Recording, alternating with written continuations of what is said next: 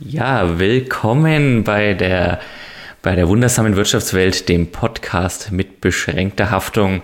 Heute an den Mikrofonen wieder seine Durchlauchtigkeit der Julian und seines Zeichens der El-Kapitan Christoph mit F.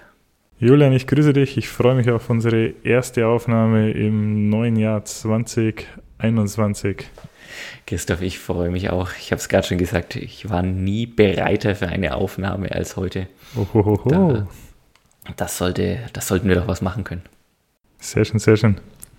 Julian, was hast du heute für uns mitgebracht oder was möchtest du heute, mit was möchtest du heute starten? Ich möchte heute mit, äh, mit dir, lieber Christoph, über ein Thema sprechen, Insolvenzen. Insolvenzen, ich, äh, warum? Ich glaube, wir haben da einen aktuellen Anlass dazu. Nicht wir persönlich, mhm. aber unsere Volkswirtschaft oder verschiedene Volkswirtschaften auf dem gesamten Globus. Und da wollte ich gerne mit dir etwas tiefer reinschauen, den einen oder anderen Begriff klären und äh, einfach mal durchführen, was passiert denn bei so einer Insolvenz. Julian, ich habe schon gedacht, hier der erfolgreichste Wirtschaftspodcast Deutschlands und äh, du als unser Buchhalter sagst mir jetzt nach ein paar Wochen, wir sind schon insolvent und lösen uns selbst auf. Oder verschleppen vielleicht sogar die Insolvenz. Um Gottes Willen. Wie, wo, wo denkst du nur hin? Wir, wir reiten auf der Welle des Erfolgs. Wir sind nee, der nee, einflussreichste nee. Wirtschaftspodcast, äh, den man sich überhaupt nur vorstellen kann. Ja, aber vielleicht halt nicht der finanziell erfolgreichste. Ist ja oft ein Schicksal des manchen. Ja, halt. das werden wir gleich auch nochmal das eine oder andere Mal besprechen. Genau. Aber Christoph, erzähl nochmal ganz kurz, was machen wir, wenn wir uns treffen und uns virtuell ins Auge schauen und in die Mikrofone äh, plappern. Wir erzählen lustige Geschichten aus der wunderbaren Welt der Wirtschaft in zwei Kategorien, nämlich den moralisch fragwürdigen Geschäftsmodell und der zum Scheitern verurteilten Weltidee. Also quasi der Utopie und der Dystopie. Oh. Wobei es dir überlassen bleibt, was jetzt was ist. und wieso machen wir das so? Weil wir gedacht haben, an solchen, also vom Scheitern kann man immer sehr viel äh, lernen, wie man es vielleicht danach besser macht. Irgendwer muss immer mal das erste Mal falsch machen. Und ähm, auch am moralisch Fragwürdigen wird vielleicht manches so anschaulicher. Und äh, Julian, mir sind da noch ein paar Gedanken gekommen, weil wir haben ja mhm. uns ja immer vorgenommen, diese beiden Kategorien zu behandeln. Aber ja. ich glaube, du hast das heute schon so etwas auch anders vorgesehen, nämlich dass wir uns ein Thema vornehmen und vielleicht auch nicht immer eine ganze Stunde. Ich habe äh, festgestellt, der durchschnittliche Arbeitsweg ist, glaube ich, so bei einer halben Stunde oder 40 Minuten. Und es gibt Hörerfeedback, die sagen, wenn sie dann danach wieder einsteigen, dann wird es wieder schwer zu folgen. Also ich glaube, vielleicht in der Kürze liegt tatsächlich die, die Würze. Ich weiß nicht, was, was ja. du davon hältst. Das äh, werden wir heute mal versuchen, eine etwas kürzere Folge zu produzieren. Ähm, ja, und äh, äh, auf beides eingehen, was du gerade gesagt hast. Ich habe heute keine, ich will es nicht verwässern, unsere beiden Kategorien. Ich habe sie beide wieder hergenommen. Bei einem einen würde ich jetzt vielleicht sagen, es ist keine Weltidee, aber trotzdem toll zum mhm. Scheitern verurteilt. Und bei dem anderen würde ich das moralisch fragwürdige Geschäftsmodell hinten mit einem Fragezeichen versehen wollen, weil ich mhm. ein, zwei Aspekte rausgezogen habe, wo wir beide einfach mal diskutieren können Sagen, mhm. ist es moralisch fragwürdig, ist es nicht moralisch fragwürdig? Ich denke, es hat zumindest Licht- und Schattenseiten und ich glaube, da in diesem Spannungsfeld, in dem wollen wir uns ja bewegen, das finden wir spannend und unterhaltsam. Nee, wunderbar, genau da sind wir die Richtigen dafür und die letzten Male war es bei mich immer so, hm, wir sind von der Theorie oder von irgendwas, was wir gelesen haben und lang darüber geredet haben, dann am Schluss zum Pitch gekommen, was das fragwürdige Geschäftsmodell oder die Weltidee ist. Ich würde es mal umdrehen, so wie es ja bei zum Beispiel der Höhle der Löwen auch ist. Lass uns am Anfang die Geschäftsidee pitchen, mhm. weil das ist ja gleich hier zum, zum Kern der Sache kommen und dann daraus danach vielleicht versuchen abzuleiten, was braucht es denn, um damit das funktioniert oder wieso wird es nicht funktionieren, ja. was sind da ja. vielleicht so die, die Hintergründe. Sehr, sehr gerne. Lass uns Gut. das mal so probieren. Wir haben aber ja gerade auch schon über höhere Feedback gesprochen und haben in den letzten Tagen und Wochen sehr, sehr schöne Nachrichten, teils unglaublich überschwängliche Nachrichten erhalten, äh, Leute, die sich sehr freuen, dass wir ins Mikrofon sprechen. Der ein oder andere, der auch durchaus gemerkt hat, ist, ob das vielleicht Therapie für uns ist, aber darauf werde ich jetzt nicht weiter eingehen. Aber sehr viel positives, verstärkendes Feedback, das hören wir natürlich immer gerne. Wir hören aber auch die konstruktiven Aspekte immer sehr gerne, nehmen gerne auch die ein oder andere Bewertung auf äh, Apple Podcasts entgegen. Lasst euch davon also bitte nicht abhalten. Dieses eine Hörerfeedback, was ich jetzt aber gerne am Anfang der, der Episode rausziehen wollte, war, ich hatte in der letzten Folge hatten wir darüber gesprochen, was wir denn so gerne sprengen würden. Kannst mhm. du dich noch mhm. erinnern, lieber Christoph? Ich kann mich erinnern, dass du hier ganze Nationen gegen dich aufbringen wolltest und ganze Religionsgemeinschaften, indem du Christusstatuen sprengst. Das alte auf, Antichrist. Auf den Punkt wollte ich jetzt nicht hinaus, aber ja, dazu stehe ich. Ähm, ich bin dann auch aufs Autofahren eingegangen, dass ich auch ja. da verschiedenste sprengen lassen wollte, was wiederum mhm. einen ehemaligen Kollegen von mir dazu inspiriert hat, also einen längeren, mir einen längeren Beitrag über WhatsApp zu schicken, dass er sich wirklich völlig bepisst hat vor Lachen darüber, weil das Thema Autofahren immer ein großes Thema in meinem Berufsleben war und ich da also schon verschiedenste witzige Geschichten ähm, erzählen konnte, die ich natürlich auch dann bei ge verschiedenen Gelegenheiten hier wieder einstreuen werde. Aber Autofahren ist ein Riesenthema, ähm, das möchte ich gerne aufgreifen, hier mit äh, Shoutout an den Ex-Kollegen Patrick.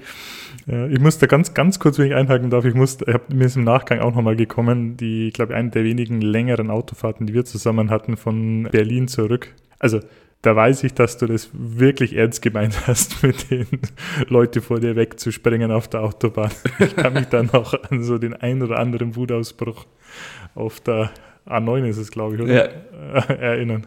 Mhm. Bin ich gefahren oder bist du gefahren oder haben wir uns abgewechselt? Ich glaube, wir waren sogar, ich weiß nicht, ob der Andi B noch dabei war oder noch irgendjemand. Wir waren, ah, ja, ich, mindestens ja. zu zweit oder zu dritt, aber ich glaube, der Anzahl und Höhe deiner Wutausbrüche, da hat es kein Ablauf, wer gefahren ist. Ich, ich, ist also unbestritten, ja, da, und da, wie gesagt, da will ich mich auch überhaupt nicht verstecken.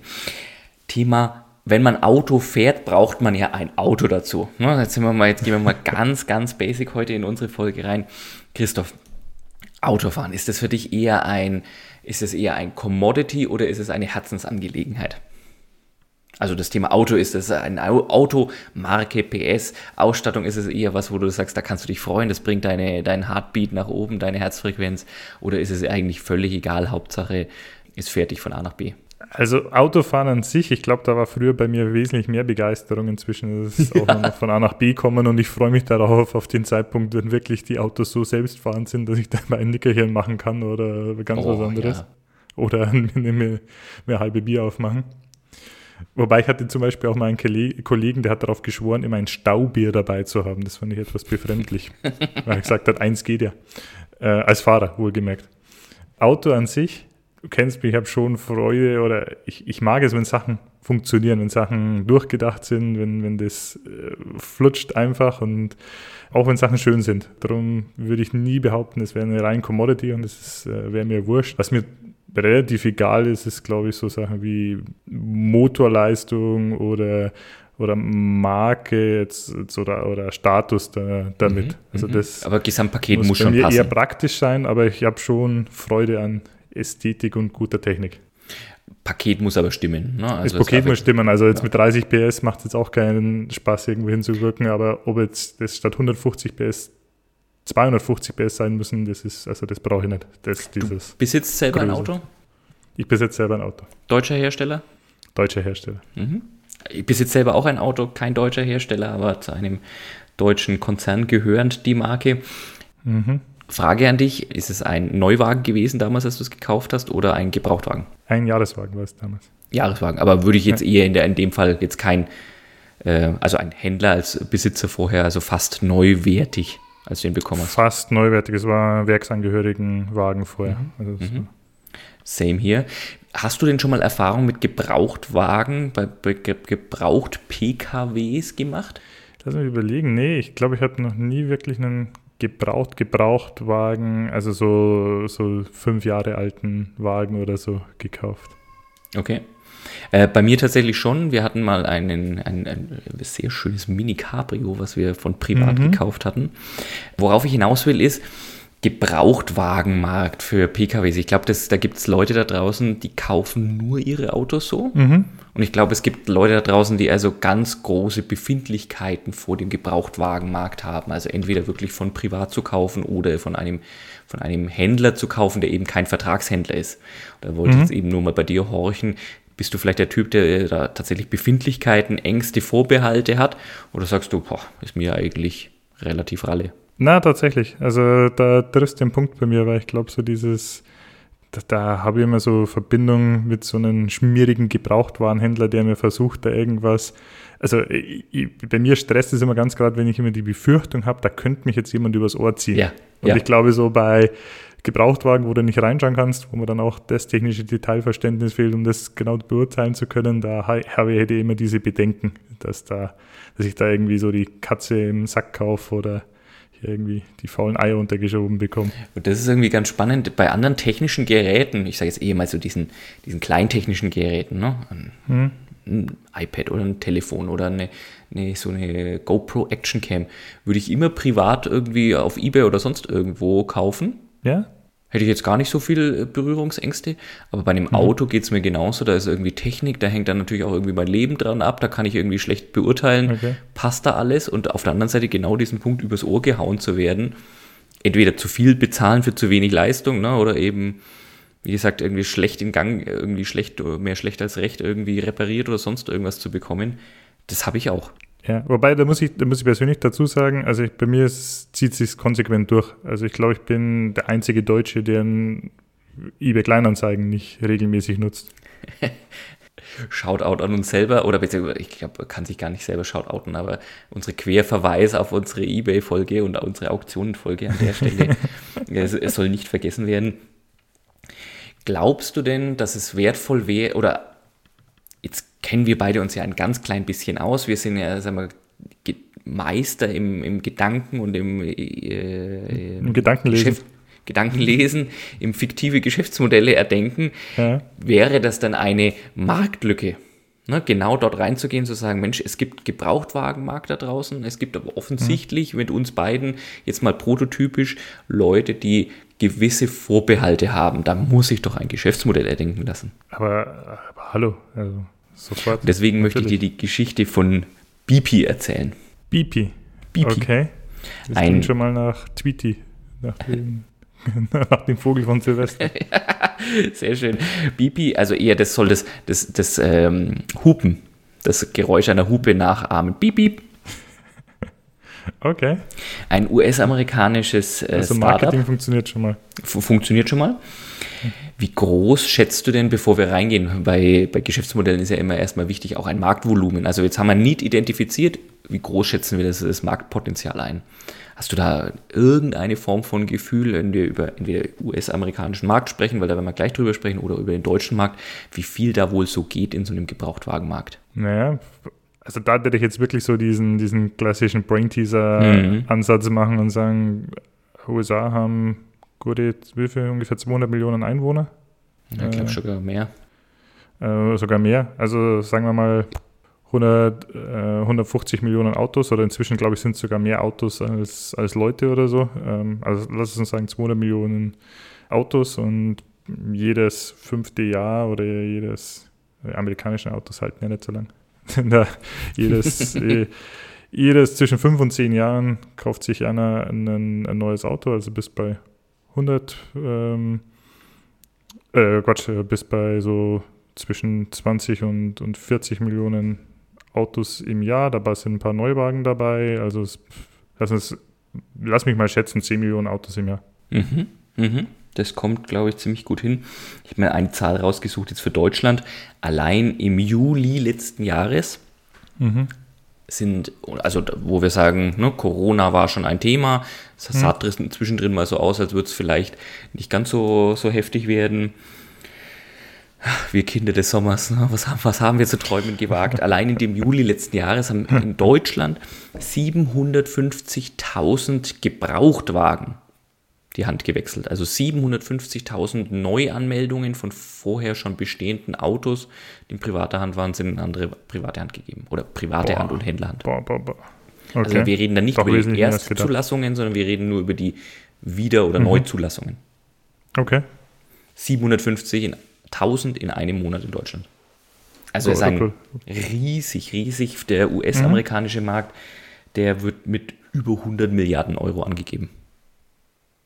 Ja. No, da jetzt auch mal, also Privatverkauf mhm. von Gebrauchtwagen, aber auch da sagen wir, gehen wir mal, sind wir mal großzügig und geben auch noch Campmobile und, und, und Spaßfahrzeuge mhm. und so weiter, jetzt alles mal raus, wo wir sagen, das ist ähm, geschäftlich bedingt, sondern alles, was irgendwie Privat- und Freizeitbereich ist. Also riesiger Markt. Okay, aber was ist jetzt das Geschäftsmodell, das zum Scheitern verurteilte, nehme ich mal an, von BP? Also ein Geschäftsmodell, ähm, die haben sich überlegt, wir könnten doch eine Plattform aufbauen, Plattform-Business. Super. Mhm. Ne? Also wenn wir jetzt mal, spielen wir mal Bullshit-Bingo, ja, wir haben also ein wir haben Need identifiziert, wir haben großes Marktvolumen, wir brauchen eine Plattform. Super. Mhm. Haben wir, haben wir, können wir gleich Bingo schreien. In dem Fall Online-Plattform Peer-to-Peer, also eher von privat an privat. Die wollten jetzt also in diese Marktlücke reinstoßen und mhm. haben sich überlegt, wie schaffen wir es denn, diesen diesen technischen Wissensdefizit sowohl vom Verkäufer als auch vom Käufer auszugleichen und gesagt, naja, wir könnten doch übernehmen als Plattform, dass wir sicherstellen, dass die Autos, die dort verkauft werden, inspiziert worden sind, also eine Inspektion gemacht worden ist. Wir können uns um die Lieferung kümmern. Jetzt muss man überlegen, in den USA sind natürlich die Strecken länger. Mhm. Mhm. Macht dort vielleicht noch mehr Sinn. Und wir könnten auch noch die Anmeldung für den, für den Käufer übernehmen.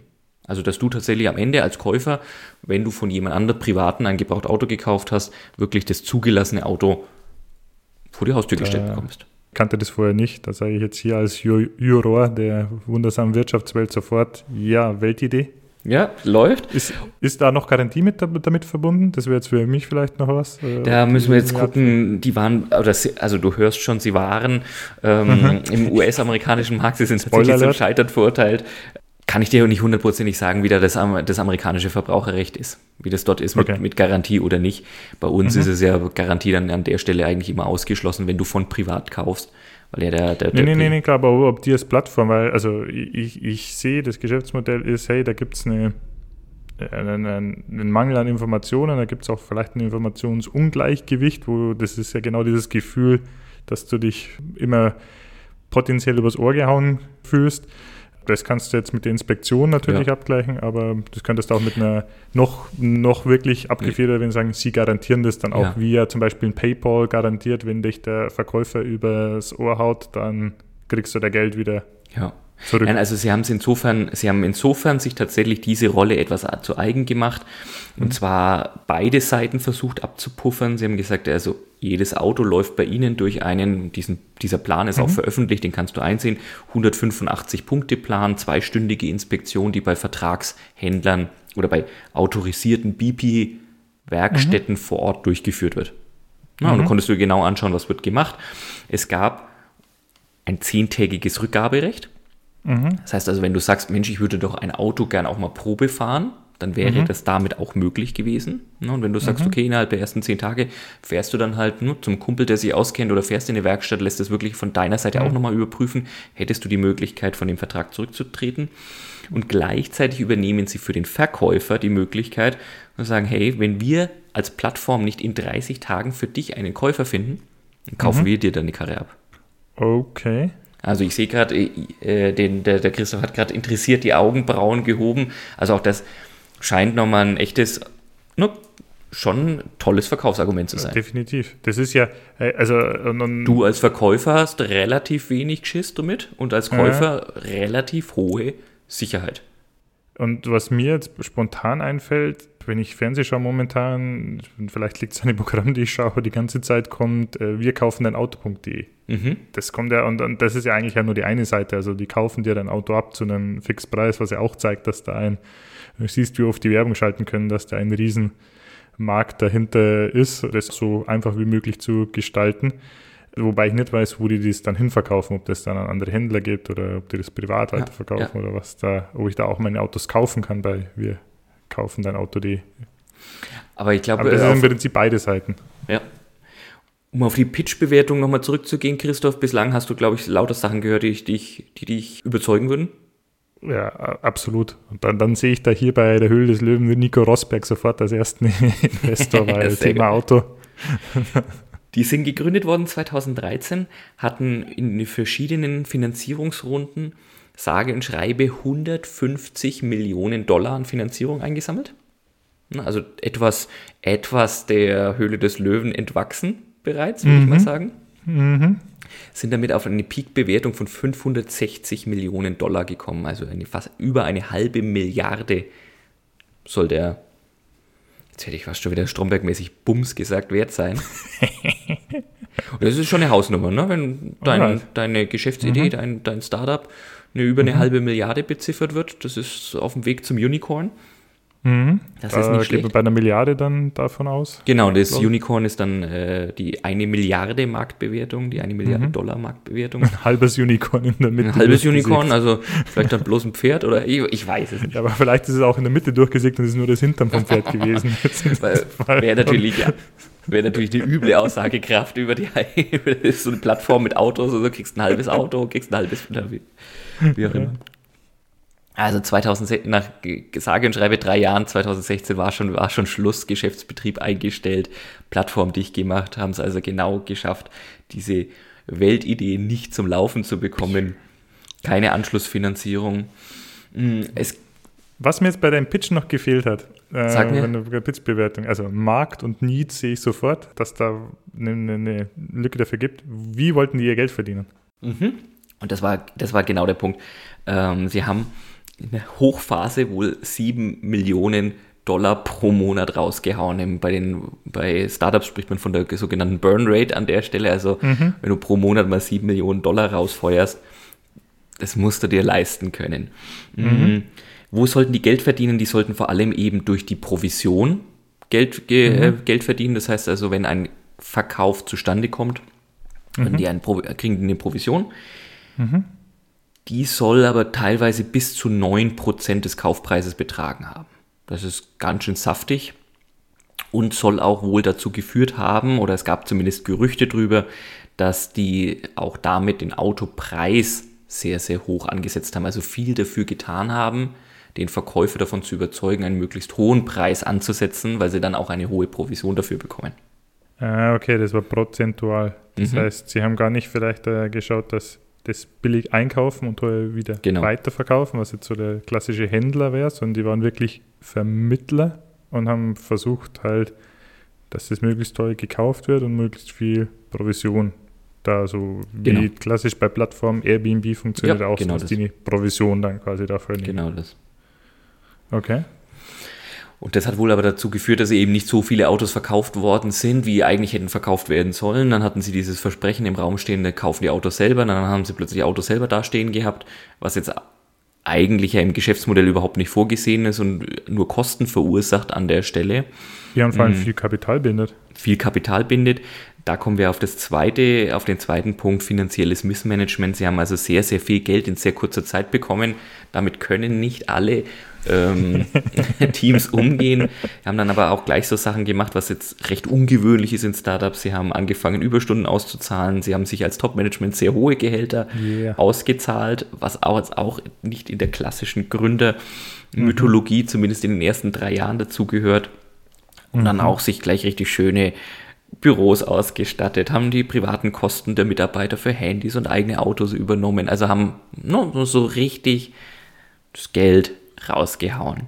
Kurze Zwischenfrage, hatten die als Geschäftsautos dann auch Gebrauchtwagen oder haben sich die neue Wagen rausgelassen? Hm, da lass mich kurz überlegen.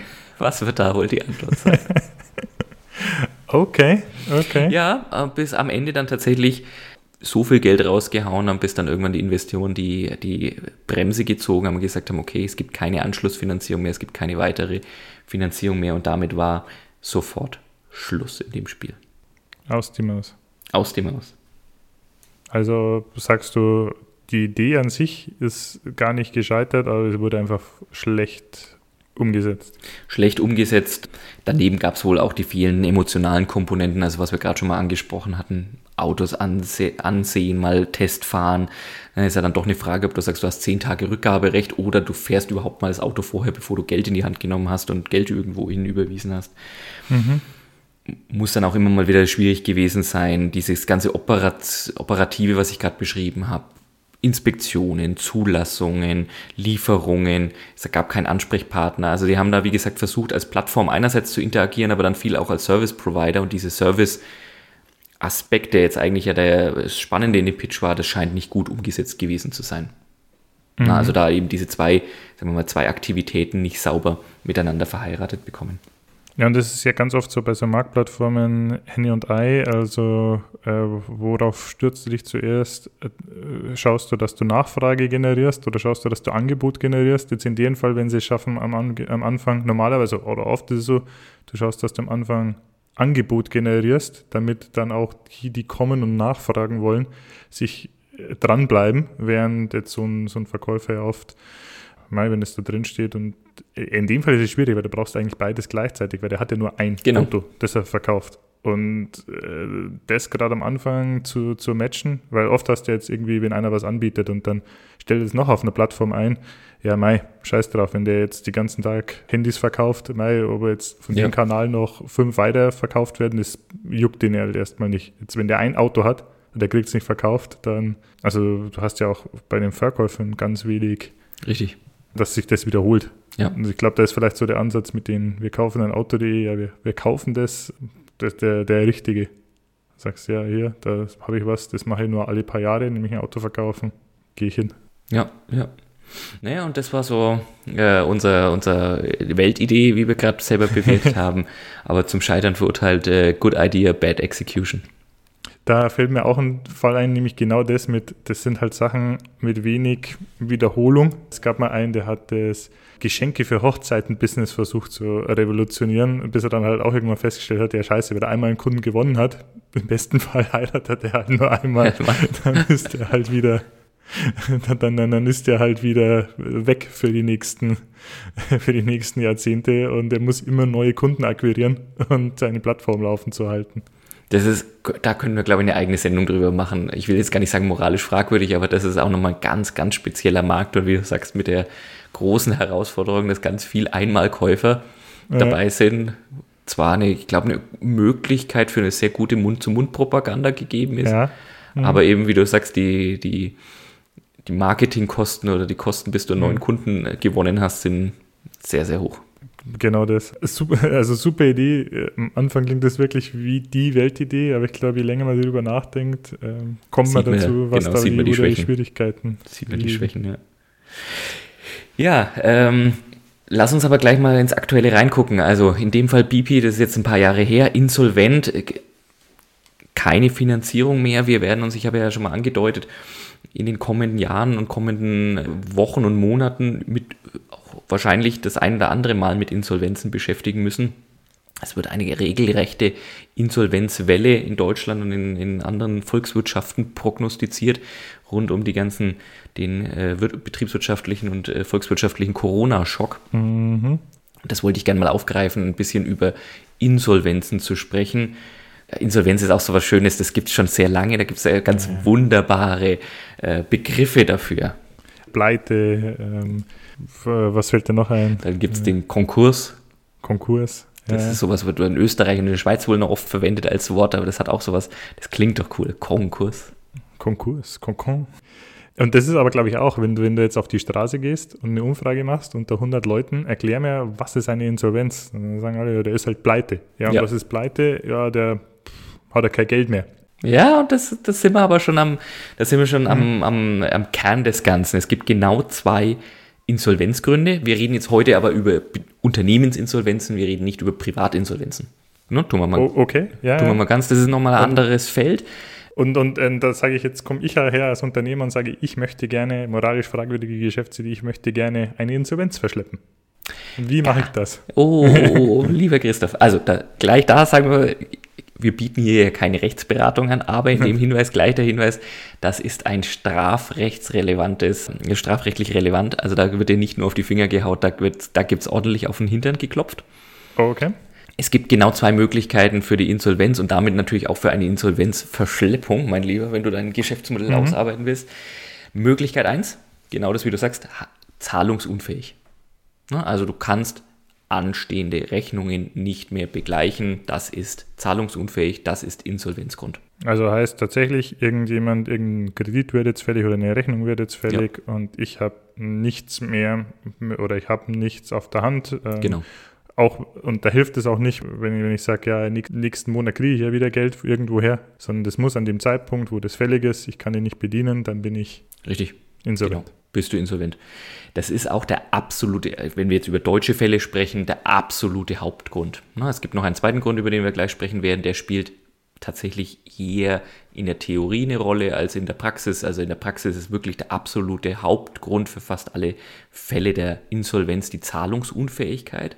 Mhm. Wer ist denn derjenige, weil du jetzt gerade über Rechnungen gesprochen hast, wer glaubst du denn ist derjenige, der in den allermeisten Fällen tatsächlich Auslöser dieser, oder wer ist derjenige, der sagt, hey, du hast hier eine Rechnung, die kannst du nicht bedienen, also bist du insolvent. Da gibt es einen ganz großen Spieler, den wir alle kennen, der die in den allermeisten Fällen das auslöst. Kann es sein, dass es, dass es eine Bank ist? Normalerweise? also, weil du hast ja, ja. also du kannst es ja, glaube ich, selber anmelden. Mhm. Also du musst es sogar selber anmelden? Man muss es sogar selber anmelden.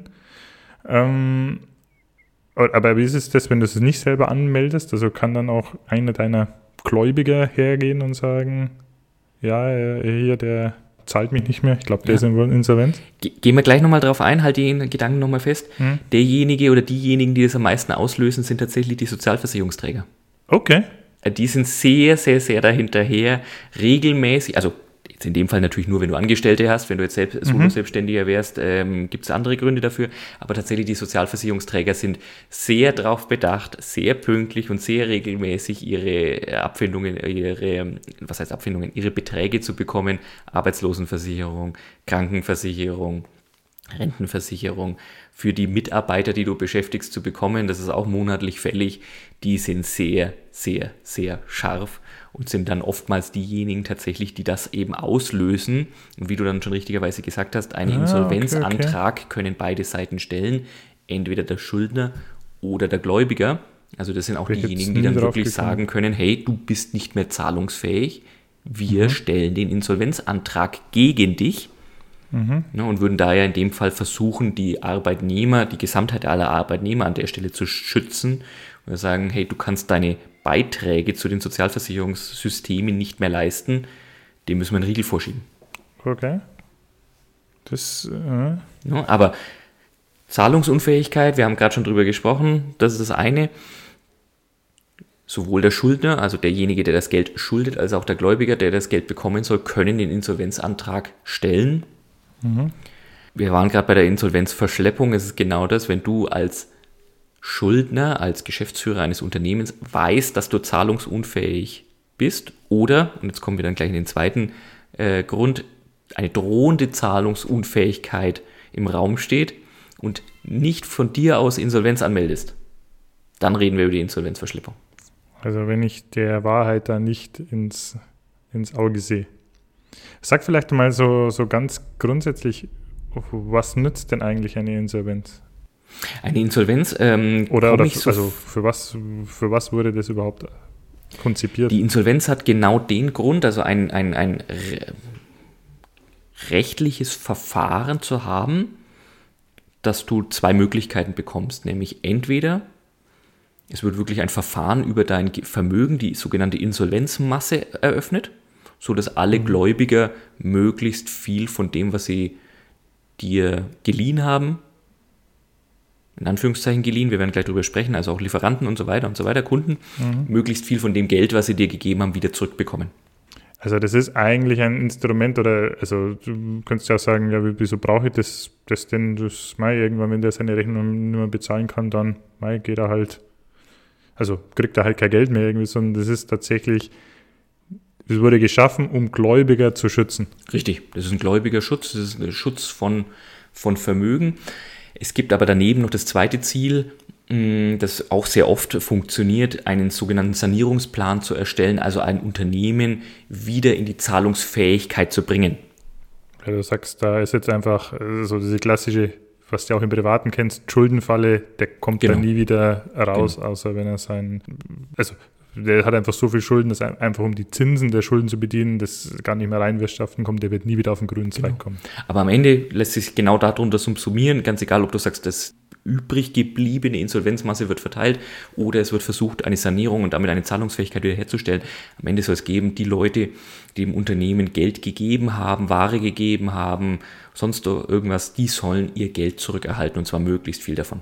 Und da auch möglichst schnell quasi den einen Riegel vorzuschieben, weil dann, dann bist du zum Beispiel bei dem Thema Insolvenzverschleppung, das kriegt er jetzt vielleicht irgendein Zulieferer gar nicht mit. Und Richtig. der liefert da noch äh, der, der kriegt sein Geld dann, je nachdem, was die für Zahlungsziele vereinbart haben, vielleicht in drei Monaten. Und der liefert jetzt dann noch drei Monate locker flockig Sachen hin und kriegt nie wieder was dafür. Genau. Genau sowas. Und das ist genau dieser Sicherheitsmechanismus, also eigentlich ganz wichtig, um unsere Wirtschaft am Laufen zu halten, weil du vorhin über Insolvenzverschleppung gesprochen hast. Also es ist nicht nur dieses, du willst es nicht wahrhaben oder du kriegst das irgendwie gar nicht mit als Geschäftsführer, sondern es wäre zum Beispiel auch, du weißt es eigentlich, du nimmst mhm. noch einen Kredit auf, Wahrscheinlich nicht mhm. bei einer Bank, weil die, die würde das merken, die würde ja vorher deine Geschäftszahlen sehen wollen, aber du würdest zum Beispiel nochmal an jemand privat rangehen oder sowas und würdest einen Kredit aufnehmen, obwohl du weißt, dass dein Unternehmen existenzbedroht ist an der Stelle mhm. und es dann wirklich hops geht. Auch das ist dann zum Beispiel Insolvenzverschleppung und deswegen ist es auch ein Straftatbestand, weil ganz viele Fälle das nahe dran an betrügerischen Aktivitäten ist. Ich will nicht sagen, dass es automatisch eine betrügerische Aktivität ist, aber deswegen ist es in den mhm. Kanon des Strafrechts aufgenommen worden und eben nicht nur eine, ein, ein, ein, äh, ein Delikt oder sonst irgendwas, wo du sagst, das, da kann man jemanden milder damit aburteilen. Verstehe, verstehe. Es gibt noch eine zweite Form der Insolvenz, das ist aber wie gesagt die, eher die Überschuldung. Theoretisch, dein Vermögen ist kleiner als deine Schulden, die du hast. Auch das ist, eine, das ist ein Insolvenzgrund ist aber schwieriger, ist uneindeutig zu bewerten. Wenn du dich erinnerst, wir haben über Marken das letzte Mal gesprochen, über mhm. Markenwerte. Da gibt es auch neben den Markenwerten gibt es auch viele andere Aspekte in der Bilanzierung, wo du sagst, da kann man unterschiedliche Bewertungskriterien annehmen.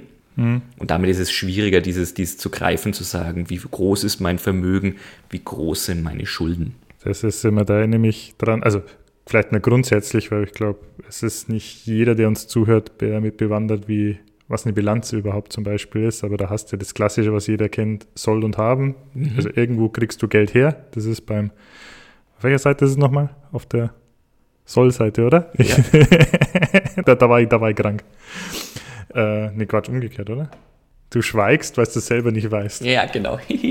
das, äh, das ist, ich wollte dich jetzt da mal schon reinrennen lassen. Reinrennen lassen. Ja, sehr schön, sehr schön. Äh, aber ja, gut, wir sind der Podcast mit beschränkter Haftung. Das ist genau der, der Punkt, wo wir sagen, keine Haftung dafür.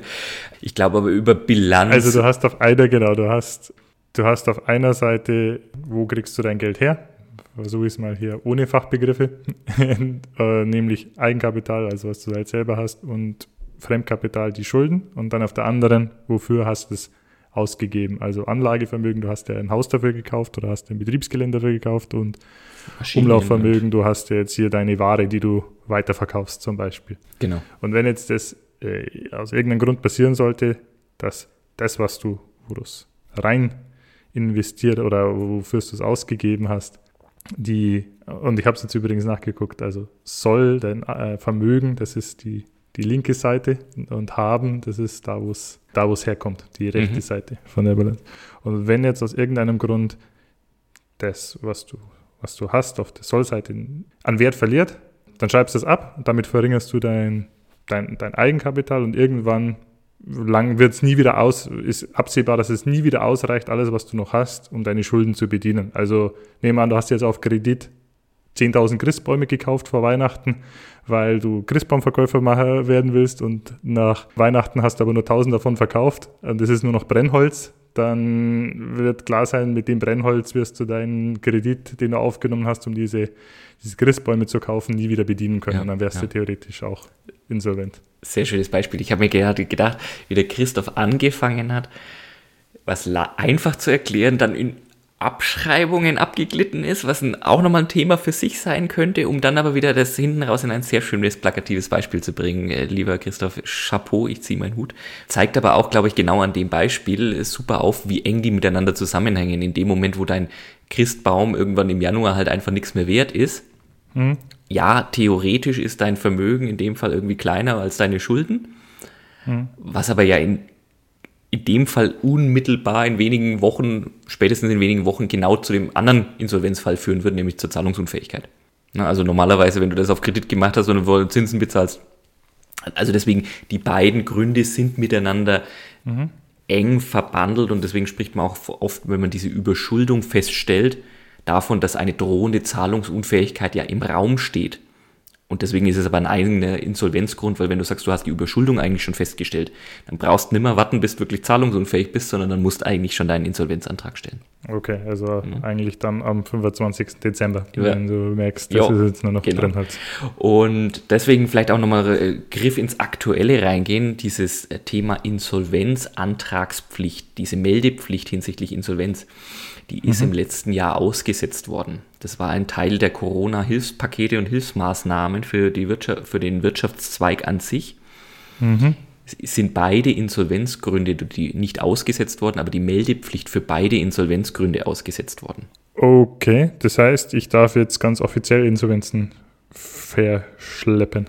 Genau, es ist also kein, kein äh, Grund, jemanden momentan deswegen zu belangen. Mhm was sehr wenig bekannt, also das wurde damals recht groß bekannt gegeben, weil es halt eben ein Paket für die, für die Stützung war mit verschiedenen Hilfsgeldern und so weiter und so weiter. Mhm. Aber es nicht so bekannt war, dass die Fristen unterschiedlich lang waren.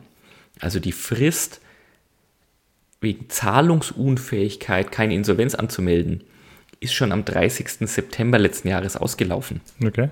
Das wissen aber offensichtlich nicht alle da draußen haben nämlich nur gehört, ah ja, mh, bis 31.12. ist die Pflicht, aber da ist es nur die Pflicht gewesen, wegen der Überschuldung eine Insolvenz anzumelden. Wegen mhm. Zahlungsunfähigkeit müsstest du eigentlich schon seit Ende September wieder Insolvenzen anmelden. Mhm. Es gilt zu vermuten, dass das nicht, äh, da muss man jetzt mal die Lanze für den äh, Geschäftsführer brechen. Geschäftsführer ist ja kein Ausbildungsberuf in dem Sinne. Wir beide können ja sofort Geschäftsführer werden. Das hat ja nur was damit zu tun, welche Rechtsform wir anmelden. Es gilt zu und, vermuten. Und ich, ich denke mal an das, äh, an das Titelbingo da von, wie der Homer Simpson seine ja. Fabrik macht und sagt, und wir könnten auch Junior-Geschäftsführer werden. Junior Vice President. Genau das können wir machen. Das heißt aber auch da, es gibt ja keinen festen Kanon, was ein Geschäftsführer alles wissen müsst, weiß. Es gibt mhm. nur das, was er wissen müsste. Und das müssten unsere Geschäftsführerinnen und Geschäftsführer da draußen wissen. Es gilt aber die Befürchtung, dass es ein, das Deutsche Institut für Wirtschaft geht davon aus, bis zu 5000 Unternehmen da draußen unterwegs sind, die sogenannte Zombie-Unternehmen sind, also insolvent sind. Genau das, also so scheintot, dass sich irgendwo rumwanken. Und das ist aber eigentlich der eigentliche Punkt, andere Unternehmen noch infizieren Mhm. Weil du natürlich in dem Moment, wo du jemandem Geld gibst, Ware lieferst, genau wie du gesagt hast, ein Lieferant, der Ware liefert, einem Unternehmen, das schon längst zahlungsunfähig ist, der wird demnächst auch einen herben Verlust erleiden. Einen möglicherweise existenzbedrohenden Verlust. Also damit, und das ist der Grund, warum Insolvenzen so scharf geregelt sind, eben genau, dass diese Ansteckungsgefahr in der Wirtschaft möglichst gering zu halten. Im Februar bei Netflix, Spin-off von BMBA. The Walking Dead Business Version. Ja, schon. Untote Unternehmen. Ich fresse deine Bilanz. ich fresse deine Bilanz. Und deswegen ist der Grund aber momentan, deswegen wollte ich es aktuell mal sagen, ähm, dass das könnte eben genau dazu führen, dass wenn es wieder jetzt diese, die, die Meldepflicht greift und jetzt natürlich auch un, unklarer war, wann ist zu melden, ist es jetzt zu Ende, seit 2021 mhm. gilt wieder ganz normal die Meldepflicht, dass wir jetzt also erhöhte Fallzahlen bekommen, Insolvenzen bekommen. In Deutschland sind so üblich, ich habe jetzt mal die letzten 20 Jahre angeguckt, so zwischen 20 und 30.000 Unternehmen jedes Jahr gehen insolvent. Also das ist ein ganz okay. an sich ganz normaler Vorgang. Das sind natürlich die ganzen, ganzen kleinen Unternehmen, auch Selbstständige dabei eingerechnet. Mhm. Das sind aber natürlich auch die großen Fälle dabei. Mhm. Wir gehen, letztes Jahr haben wir tatsächlich auch nur 17.000 Insolvenzen gesehen. Davon geht man aber aus, dass es eben einerseits genau diese Insolvenzregelung mit reinzählt, also du sagst, naja, es wurden halt weniger gemeldet und auf der anderen Seite, dass es halt auch viele Hilfsgelder gab für mhm. Unternehmen, wo du sagst, die wären ohne Hilfsgelder möglicherweise schon hops gegangen. Okay. Nichtsdestotrotz, Forscher, auch wieder das Deutsche Institut für Wirtschaft, geht davon aus, dass wir in diesem Jahr möglicherweise 750.000 existenzbedrohte Unternehmen haben, was natürlich eine Zahl ist, die weit über dem Zehnfachen liegt, was wir bislang an Insolvenzen kennen. Also die, um mal die Verwerfungen und das Risiko zu zeigen, in dem wir volkswirtschaftlich momentan gerade stecken. Das ganze Gesundheitliche mal an die Seite gestellt. Vielleicht hat dann das Handelsblatt äh, ab nächsten Monat dann auch die Zahlen wie bei der wie die Corona-Infektionen dann die Zahl der Insolvenzen und die R-Rate und äh, ja. keine Ahnung was, ja. wie viel ja. sind auf einer Intensivstation oder in der Insolvenzverwaltung oder in der, in der Sanierungsphase, wie viel wurden liquidiert.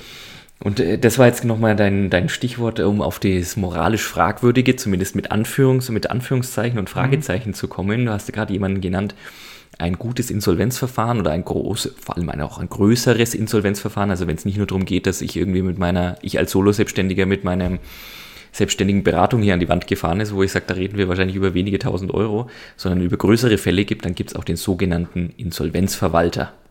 Hi. Eine, auch eine, ich würde ich es mal großzügig den Unternehmensberatern zu, zuschlagen ein Sanierer und oder Insolvenzverwalter, also ein spezialisierter Berater, der genau dann eben eingreift in solchen Fällen. Schon mal was davon gehört, Christoph? Schon mal was davon gehört. gehört. Hat mir jetzt aber der Berufsberater nicht vorgeschlagen. Ist, glaube ich, kann auch, äh, also deswegen wollte ich heute mal drüber mit dir sprechen, ist an sich jetzt erstmal, ob es moralisch fragwürdiges Geschäftsmodell ist oder nicht, nimmt eine wichtige Situation, ich habe, glaube ich, beschrieben, warum eine Insolvenz an sich rechtlich wichtig mhm. ist oder dieses geordnete Verfahren für die Volkswirtschaft. So ein Insolvenzverwalter ist eine ganz spannende Person, wird eben meistens von den Gläubigern ausgesucht und damit von den mhm. Banken üblicherweise und haben also in so einem Insolvenzverfahren eigentlich die Vollmacht wie eine Geschäftsführung.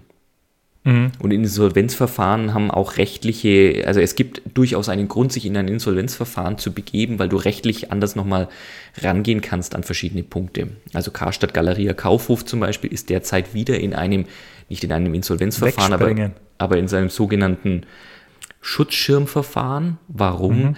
Weil du dort die Möglichkeit hast, anders Verträge zum Beispiel zu verhandeln Mhm. Also Verträge, die normalerweise für jeden einzelnen Wirtschaftsteilnehmer bindend sind. Ne? Kaufverträge, Mietverträge, gerade auch Leasingverträge, das sind ja mal schnell 20 Jahre, sind da irgendwo mal irgendwas verpachtet oder verliest. In einem Insolvenzverfahren bekommst du nochmal andere Rechte, eben diese Verträge auch außerplanmäßig zu kündigen und neu zu verhandeln. Nur um mal aufzuzeigen. Ja, okay, weil du sagst, hey, du hier, also wir haben zwei Möglichkeiten, wir sperren den Laden jetzt zu, genau. dann ist es eh gekündigt oder wir Genau. Kündigen das jetzt und äh, unterhalten uns noch einmal neu. Na, das ist jetzt nicht, um unvorteilhaft zu sein, sondern nur zu sagen, Insolvenz soll sicherstellen, dass diejenigen, die Geld erhalten sollen, möglichst viel bekommen. Gibt es eben auch genau diese Sonderrechte, dass ein Insolvenzverwalter möglichst viel ja, Geld sichern kann, was dann am Ende für die Gläubiger verteilt werden kann. Und das ist eben Teile dessen, dass es da rechtliche Möglichkeiten gibt. Und wie ich vorhin schon mal gesagt habe, am Ende hat so ein Insolvenzverwalter mit seinem Insolvenzverfahren zwei Ziele. Entweder Unternehmen sanieren, eben genau durch sowas, Verträge besser verhandeln, mhm. Leute rausschmeißen etc. Also das Unternehmen, man sagt dann auch oft euphemistisch, gesund schrumpfen. Also er kriegt quasi die Axt, um da ja, der kriegt die äh, Axt durch in die, die Unternehmensstruktur genau. durchzu. Was eben ein normaler, in einem normalen Fall, im Nicht-Insolvenzfall eben die Axt oftmals gar nicht oder eben rechtlich nicht nehmen darfst. Na, da gibt es eben aus gutem nur. Ja, oder gibt es halt, gibt's ja auch aus gutem Grund mhm. andere rechtliche Möglichkeiten. Mhm.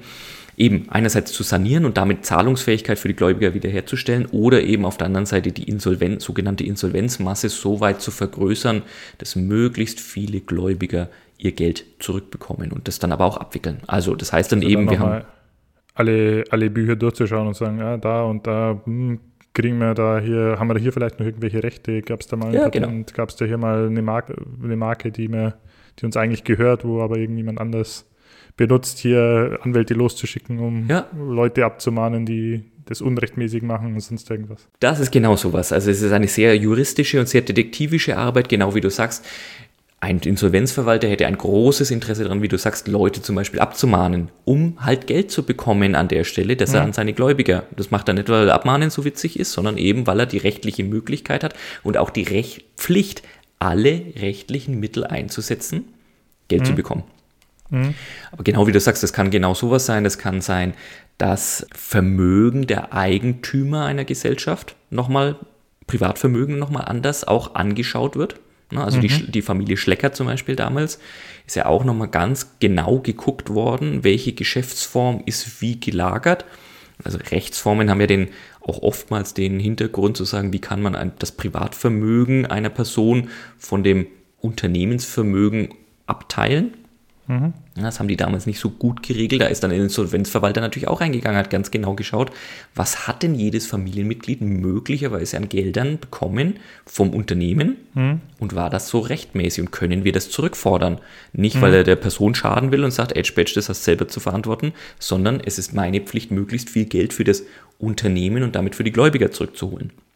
Deswegen ist es auch gerade so spannend, wo der, eins unserer Lieblings-Nicht-Themen, die wir noch nicht besprochen haben, Wirecard, Mhm. Ne, der wird jetzt momentan da, da, super da, lange Dokumentation drüber gesehen. Ja, also da müssen wir jetzt unbedingt noch mal was drüber machen. Aber mhm. deswegen wird dieser, dieser Finanzvorstand nicht nur strafrechtlich gerade gesucht, sondern auch gesucht, weil natürlich vermutet wird, dass Teile von dem Geld, das nicht da sind, dass er das veruntreut hat, dass der da irgendwo mhm. Zugriff drauf hat. Also auch der Insolvenzverwalter hat großes Interesse dran, dass der Heini mhm. gefunden wird und mit ihm möglicherweise noch die ein oder andere Million gefunden wird, weil du das mhm. Geld natürlich sofort nehmen kannst, um in die Insolvenzmasse reinzutun.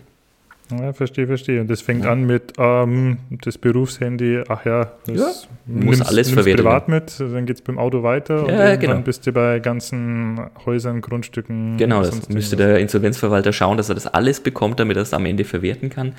Das treibt aber auch, und jetzt komme ich so in dieses moralisch fragwürdige, ganz merkwürdige Stilblüten. Es gab ja. ein, ein Infineon, also deutscher Chiphersteller, hat ja. irgendwie 2008 eine, ein, ein Tochterunternehmen ausgegliedert und an die Börse gebracht. Name fällt mir nicht mehr ein, sind dann in 2009 in der letzten Wirtschaftskrise auch gleich hops gegangen. Der Insolvenzverwalter dieses Unternehmens klagt heute noch, über zehn Jahre später, gegen Infineon und prüft gerichtlich, ob damals mit diesem Börsengang alles rechten Dingen zugegangen ist, weil er immer noch hofft, dass es, oder weil es immer noch die Hoffnung gibt, dass darüber festgestellt wird, dass irgendwas nicht mit rechten Dingen zugegangen ist, damit irgendwelche Gelder noch irgendwie frei werden, um mhm. in diese Insolvenzmasse, die vor über elf Jahren äh, aufgestellt worden ist, Geld zu sichern, um das an die Gläubiger auszuschütten. Und da muss man dann, deswegen moralisch fragwürdig, Fragezeichen, schon an den Punkt kommen zu sagen, ist es dann überhaupt noch Sinn und Zweck dessen, wofür diese gesetzlichen Regelungen da sind? Da über zehn Jahre später noch irgendwo rumzuprozessieren und zu gucken und zu schauen. Und ja klar, aus gläubiger Sicht macht es vielleicht Sinn. Ja, Frage an dich, Christoph, wie bewertest du sowas? Ich merke also irgendwie bei mir im Bauch, irgendwas so, so stimmt da nicht. Äh, genau, also ich sag, Insolvenzverwalter an sich, der hat eine, eine Aufgabe, die vielleicht nicht Spaß macht und nicht schön ist, aber die, die notwendig ist. Es ist so, wenn jetzt einer in den in den, den Förster in den Wald alle Bäume mit Borkenkäfer rausschlagen muss, dann ist ja der jetzt nicht hier der, der, der Waldkiller, mhm. sondern dann macht er das halt einfach, damit der Rest geschützt wird und da gemacht wird. Wenn das, und natürlich, glaube ich, kannst du dann da wahnsinnig über, übertreiben, wo du dann fragst, ist das noch verhältnismäßig und verbrennst du, weil genau. eigentlich ist ja der Sinn und Zweck, dass der den ganzen Wirtschafts- Umgebung, Kreislauf der ganzen Volkswirtschaft irgendwo einen, einen Nutzen stiftet, dadurch, indem er einfach mhm, Schaden genau, abwendet. Sehr gut.